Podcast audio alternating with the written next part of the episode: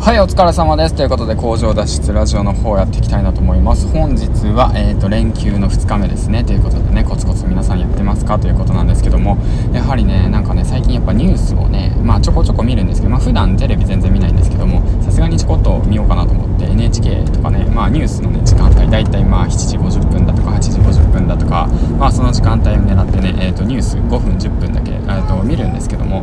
何なんだろうな、やっぱコロナさんね、すごいですね。東京京都でも300人以上ですかまた発生したみたいでうんまあそれを見てねどう思うかっていうのはねなんかまあ僕なりの意見ですけどもその数字って本当なのっていうふうに疑問には持ちますね。なんでそう思うかっていうとあの以前ね「ファクトフルネス」っていう本を読み始め読んでいてで思ったんですよね。数字をしっかりと見てそれは本当なのかを理解しようっていう感じなんですけどね。まあ世の中は良くなってきているという方向性。で、えーと、考えるべきだポジティブに考えるべきだと。その10年20年30年前と比べてねっていうことで数字をちゃんと理解して把握して自分の頭で考えようと。で自分で調べてみようっていう感じのね、えーと、ことを書いてあったんですけども、うん、まあ僕の解釈なんですけどね、えーと、それをね読んでからというものをやはりそのメディアから発せられるねそのメディアがねその表示するその数字そのものっていうものは本当にその数字なのかっていうことをねしっかりと考えるという。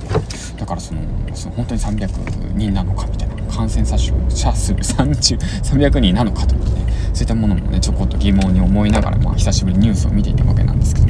まあやはりね、まあ、一般的な人まあ僕も一般人ですけども、まあ、まあ、やっぱりそうやってねメディアのその話をその鵜呑みにしてしまうという傾向があるわけであってまあ僕もそうですからね、まあ、本当なのか嘘なのかわからないけどそうなんだっていう形で終わってしまうっていう言葉なんですけども、まあ、やっぱりねそうなんだで終わるんじゃなくてなんでそうなんだろうっていうことまでね考えることがねやっぱ必要なのかなとつくづく最近思います。うん、また面白い日本語使ったなと思いながらもね。えっと、まあ今朝は少女漫画を読んで、えーと、ま あ面白いなと思いながら、まあそうなんですよね。そういうの読みながらね、見たわけなんですけども。うん。で、今日なんですけど、何話していこうかなと思ったら、まあそれなんですよ。だからそのことについて話したかった数字は本当なのかなっていうことをね、ちょこっと思ったんで、まあ、その件に関してもね、しっかりとまあ頭を使って考えるべきなのかなとも思いましたということです。はい。じゃあ今日のおすすめの本は先ほど述べたように、ファクトフルネスという本ですね。一応僕そのこちらがね、えっ、ー、と、オーディブルの方で聞いたんですけども、まあまあ長いわ。まあ長いわ。まあ長いわ。倍速で聞いたらもう呪文をね 聞いてるような感じだからね。もうまあ長いわ。だけどもね、まあ聞いた後ね、どんな感情の動きが、動きの変化があったかっていうと、もう素直にね、あの、ポジティブになりたということなんで、まあポジティブになりたいい人はあのファクトフリーネス読みましょうって感じですけどまあ読むのが無理っていうのは方はまあ聞きましょうという感じですねはいということでね今日のおすすめの方の方を紹介していきましたということでねまあここからはまたアフタートークなんですけども今日はですねちょっとねあのー、まあ美容院にあの行こうかなと思って美容師さんの方にねまあもう僕がもう高校生の頃からね切ってもらってる方なんですけどもそちらの方にね、まあ、予約しに行ってるんですよね。まあ僕の過去過去推移も甘いも知っている方なんですけども。うん、まあそんま、まあ僕のことに対してはあんま興味はないと思ってるんですけどもね。まあそうなんですけどね。えっ、ー、とまあそこに行くという形なんですけど、まあその方はまあ美容師やっていて、まあ28、24、5ぐらい、5、6かな。うん、まあそんな感じで、まあ開業し始めて、まあ美容師の方ね、一人で切り盛りしてるわけなんですけど、まあ結婚されてね、今二人で美容師切り盛りしていて、いろいろとやってますね。オンラインサロンだとかね。まあいろんなことをまあやってます。いろんなことをチャレンジしてますんで、その人もね、まあ口を揃えて言いますね。その人も言います。はい、やれと。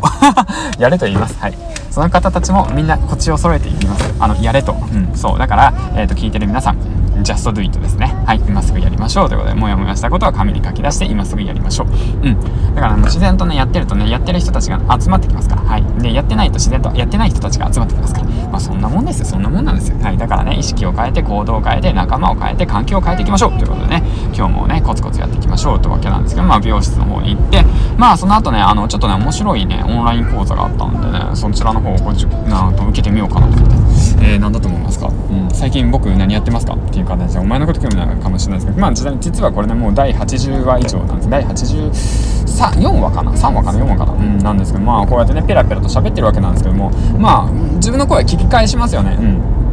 聞き返して復習するんですよ。ああ、こういう時はダメだったな、こういう言い方な、面白いな、みたいな感じで思ってるんですけど、まあそれはね、自分が思ってることでしかないんだよ。自分で思って面白いなって言って自己解決しちゃって自己満足で終わっちゃってしまってるので、まあ今回ね、ちょっとね、面白いなと思ってサロン受けるんですけども、講座の方受けるんですけど自分の声を分析してもらうっていうね、そういったね、講座を受けようと思って、だから自分の声はどういう特徴があるのか、どういう印象があるのか、どういう風に受け止められていくのか、ということをねちょっと学んでいって自分の強みうんあと特徴っていうものを知ってそれを生かしていくという形でねやっていこうかなと思うんですけども。まあストレングスファインダーっていうね講座を受けてで自分のね強みとかねその特徴っていうものを理解していってで今ね何て言うんだろうね。やっぱ特化型じゃないですか。どちらかというと。特化特化じゃないですか。ブログも特化記事がね一応流行るしやっぱ YouTube もね特化してる人何かに長けてる人っていうものがやっぱうんなんだよ伸びていくっていうような状況の中でやはりねその声をね意識して声を認識して自分の声をねその分析して認知してでそれを特化させていくっていうこともね大切なことなのかなと思ったし